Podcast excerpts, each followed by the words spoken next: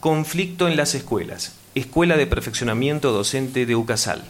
Bueno, muchas veces circula la idea en las instituciones educativas que el conflicto es algo negativo o es algo que hay que evitar.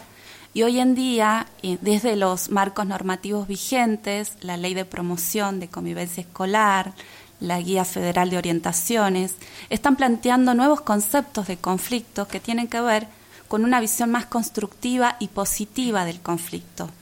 ¿Esto qué implica?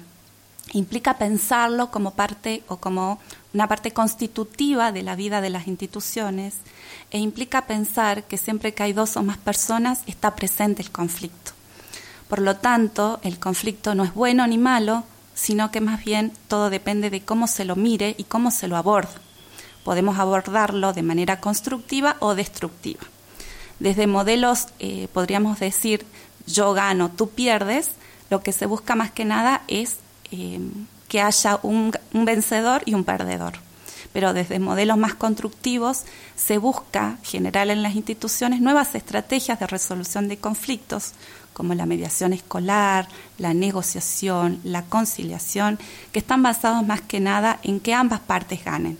De esta manera se, busca promover climas institucionales donde se genere más que nada la cooperación, la solidaridad y los valores democráticos.